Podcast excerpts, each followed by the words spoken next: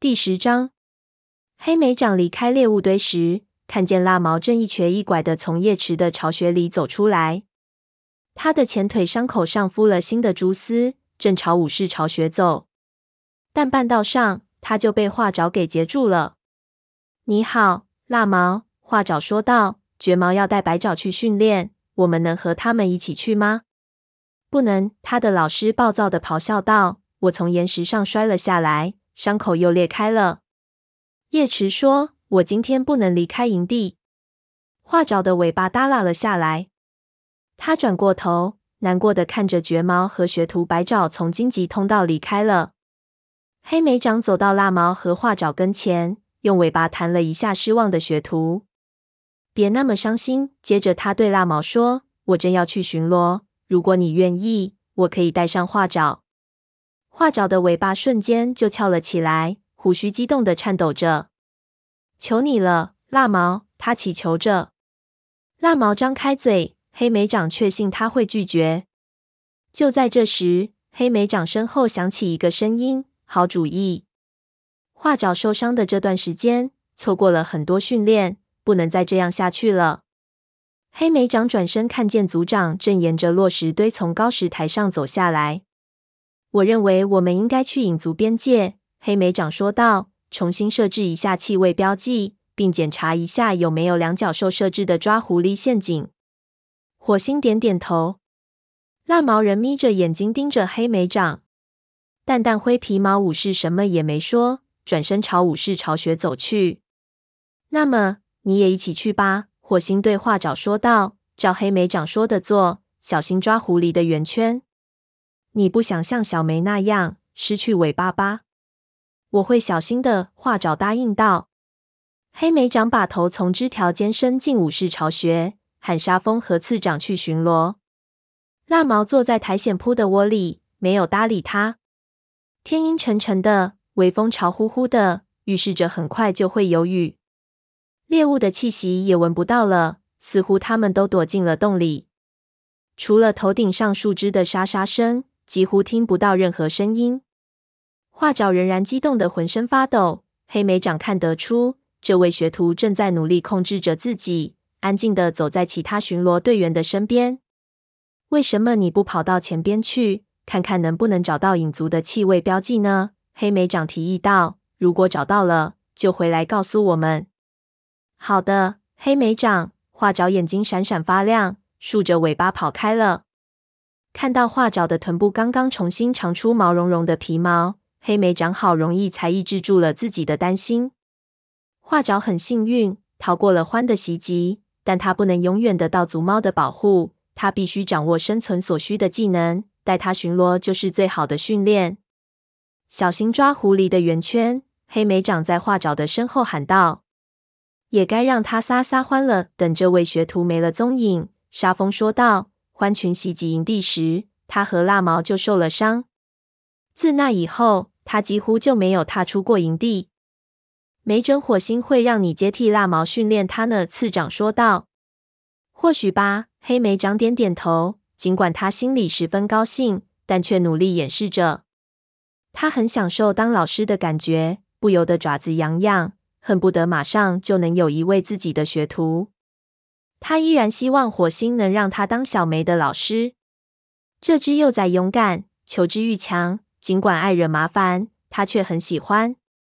小梅是黛西这窝猫中岁数最大、身体最强壮的，身上有着成为优秀武士的潜质。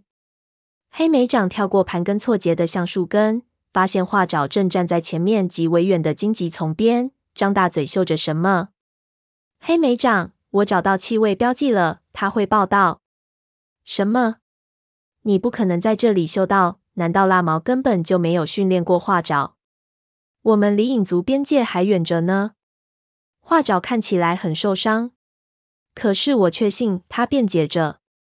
沙风穿过蕨丛，走到画爪所在的地方。过了一会儿，他走了回来，浅绿色的眼睛里闪烁着怒火。画爪说的对，他说道：“影族在那处荆棘旁边设置了气味标记。”次长愤怒地发出一声嘶嘶的吼叫，那里是雷族的领地。黑莓长感觉喉咙里气息涌动，他带着巡逻队走过空地，绕过荆棘，刚走出极为远，影族气味标记的恶臭味就顿时淹没了他们。这些气味标记是新设置的，他嘶嘶地说道。循着气味，我们应该能赶上他们。问问他们为什么要这样做。他猛一转身，又补充了一句：“话找，你赶紧跑回营地，一定要快。告诉火星这里发生的事情，让他多派些武士过来。”学徒的肚皮贴着地面，尾巴拖在身后，顺着他们来时的路飞奔而去。黑莓长仔细检查气味，找到了影族巡逻队的去向，于是追了过去。沙风次长也紧跟着他。影族的气息越来越浓。黑莓长爬上一处缓坡，看到影族巡逻队正在对面的山谷中设置更多的气味标记。黑莓长气得浑身的毛全竖了起来。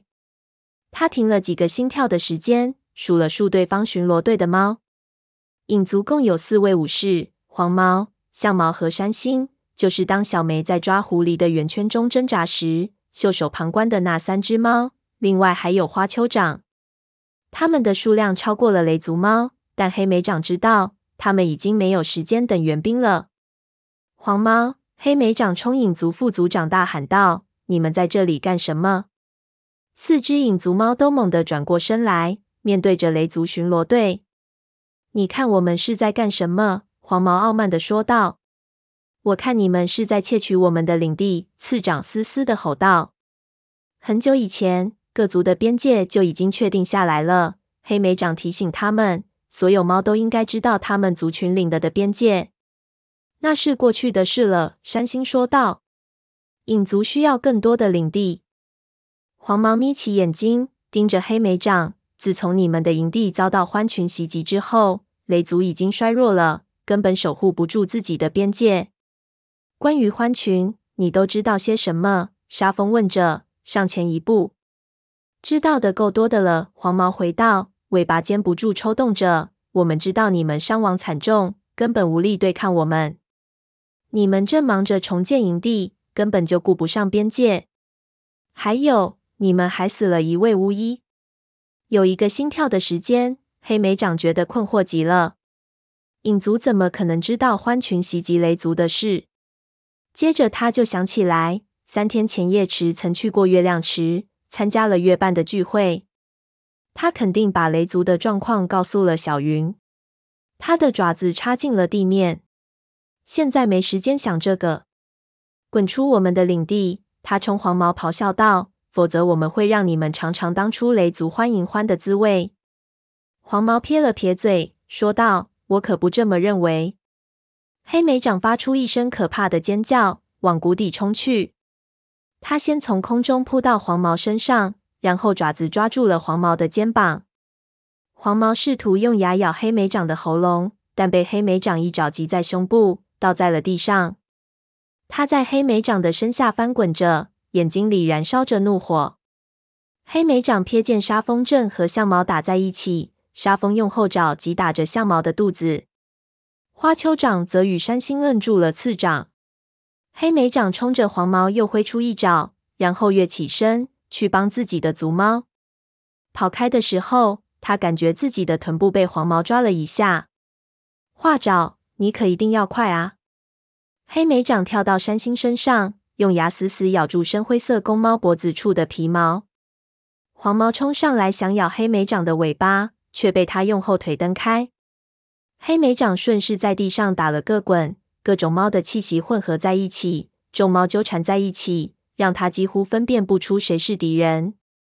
就在这时，黑莓长听见从远处传来一阵怒吼，声音越来越响。黄毛一爪抓在黑莓长的脖子处，脸凑到他的跟前，骂道：“狐狸屎！”紧接着就跳开了。山星也趁机挣脱了。黑莓长摇摇晃晃的站起来。看到火星和雷族武士正往谷底冲来，火星跳到黄毛身上，愤怒的吼叫着，然后用牙齿紧紧咬住了他的喉咙。黄毛的爪子划过火星的肩膀，却无法脱身。松鼠飞直接冲向山星，把他撞翻在地，然后紧紧按在地上。在松鼠飞的身后，橙毛跳到花丘长身上，爪子狠狠地抓进影族武士的皮毛。象毛看见猪足和羽须从蕨丛冲出来，直接向他冲过来，吓得尖叫了一声，连滚带爬的穿过树根和荆棘丛，往影族边界跑去。沙风趁机在他臀部狠狠抓了一下，撤退！黄毛吼叫道。他勉强站起身，火星的牙齿和爪子上还留有他的皮毛。他喉咙的部位流着血，开始撤退。火星一甩尾巴，命令自己的武士放开影族猫。松鼠飞狠狠地咬了山星耳朵一口，然后跳着躲开了他的爪子。橙毛翻滚着挣脱花丘掌，站起身来咆哮着。两位影族武士转身逃走了，但黄毛却站住了。火星，不要以为你赢了，他厉声说道，身体两侧剧烈的起伏着。影族还会设置新的边界标记的，那肯定不会是在雷族这里。火星反唇相讥，现在滚回你们的领地去！黄毛的眼睛里喷射着怒火，发出一声愤怒的嘶嘶声，转身跟着自己的族猫逃走了。猪族和羽须紧紧跟在他的身后，发出可怕的尖叫，一直把入侵者赶得没了踪影。火星抖了一下凌乱的皮毛，来到黑莓长身边。谢谢，黑莓长气喘吁吁地说：“还有你，画爪。”这位站在族长身边的年轻学徒双眼发亮，正大口喘着气。“你跑得真快！”救兵来得很及时，黑莓长赞道。黑莓长把画爪在远离边界的地方发现影族设置气味标记的事飞快地讲了一遍，还讲了一下他和巡逻队其他成员是如何看见影族武士窃取更多领的的。影族猫认为，我们遭到獾群的袭击后非常虚弱，已经无法阻止他们了。他补充说道：“你受伤了。”松鼠飞说着，走到黑莓长身边。他绿色的眼睛里满是关切，身体紧挨着黑莓长，给他检查伤口。黑莓长停了一会儿，检查大家的伤情。让他放心的是，他受伤的肩膀并没有裂开，只是腹侧被咬掉了几撮毛。尾巴也很疼，似乎黄毛咬到它的时候使出了全部的力气。沙风的肩膀被抓伤了，次长喉咙处的伤口也在流血。你们最好马上返回营地，让叶池给检查一下。火星说道：“我没事。”黑莓长坚持道：“我们需要沿着原有的边界设置气味标记，以防影族有其他想法。”我也没事，沙风补充道。但是次长。我觉得你应该回去。你喉咙处的伤口看起来情况不妙。次长只是点点头，他累得似乎已经没有力气争辩了。那我和你们一起去吧。松鼠飞对黑莓长说道。他活动着爪子，眼睛里闪着亮光。如果影族猫胆敢把一根胡须伸过边界线，我一定会让他们知道，这是他们一生中犯过的最大错误。黑莓长和巡逻队设置完气味标记，返回营地时，听见山谷里传来愤怒的号叫声，他的耳朵不由得竖了起来。他飞快地穿过荆棘通道，发现火星正站在高石台上，其他族猫都聚集在下面。我们应该进攻他们的营地！鼠毛怒吼道。火星甩动尾巴，示意安静。我们不会去攻击他们，他说道。你们和我一样清楚。我们还没有完全恢复过来。如果我们强行发动攻击，一旦失败了，将会是一场灾难。这话说得很对。大多数雷族猫的身上留下的欢爪伤人没有痊愈。黑莓长心想。但是从现在起，火星继续说道，所有的巡逻队都要注意领地内是否有影族出入的迹象。黑莓长猜测火星就要结束会议，于是走上前去，说道。火星，我有些话想说。火星点点头，示意他继续往下讲。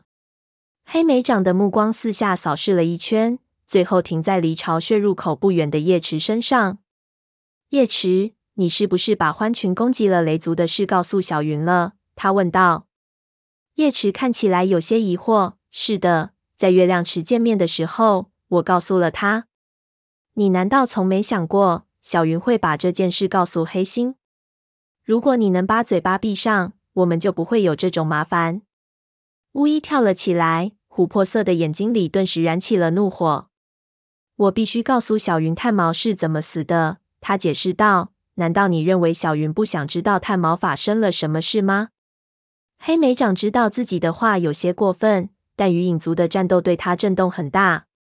在所有的猫当中，叶池最应该知道什么会把族群置于危险境地。你把所有的事情都告诉其他巫医了。青面早就知道了，叶池回答道。而赤没去月亮池，他的眼睛里依然闪着怒火，补充说道：“黑莓长，我对其他巫医说什么，你管不着。”如果你需要决定忠诚的对象是谁，这就关我的事。”黑莓长反驳道。“别忘了，虽然你是巫医，但也是雷族猫。”叶池张开嘴想要反驳，但却什么都没说出来。他看起来伤心欲绝。当黑莓长意识到自己不该公开指责他对族群不忠时，为时已晚。你怎么能这么说？松鼠飞瞪了黑莓长一眼，眼中的怒火足以烧焦他的皮毛。叶池当然要把这种重要信息告诉其他巫医。看在星族的分上，他的老师死了，对所有巫医来说，这都是一件大事，而不仅仅只是雷族的事情。我知道。可是黑莓长想打断松鼠飞，可是他仍然继续说了下去。这不是叶池的错，也不是小云的错。谁知道黑心和他的武士们会这么数脑子？竟然以为可以乘虚进犯雷族。再说了，我们也已经让他们明白，他们这么做是大错特错了。黑莓长不敢正视叶池燃烧的目光。对不起，他轻声说道。对不起，叶池。松鼠飞说的对，火星在高石台上说道。黑心纵容他的武士破坏两族之间的约定，他要为此事负责。请大家放心，下次森林大会上。我会和他理论的。他的眼神变得阴沉起来，龇着牙咆哮道：“如果他胆敢向雷族发动战争，我们会让他明白，雷族早已做好准备，正在等着他。”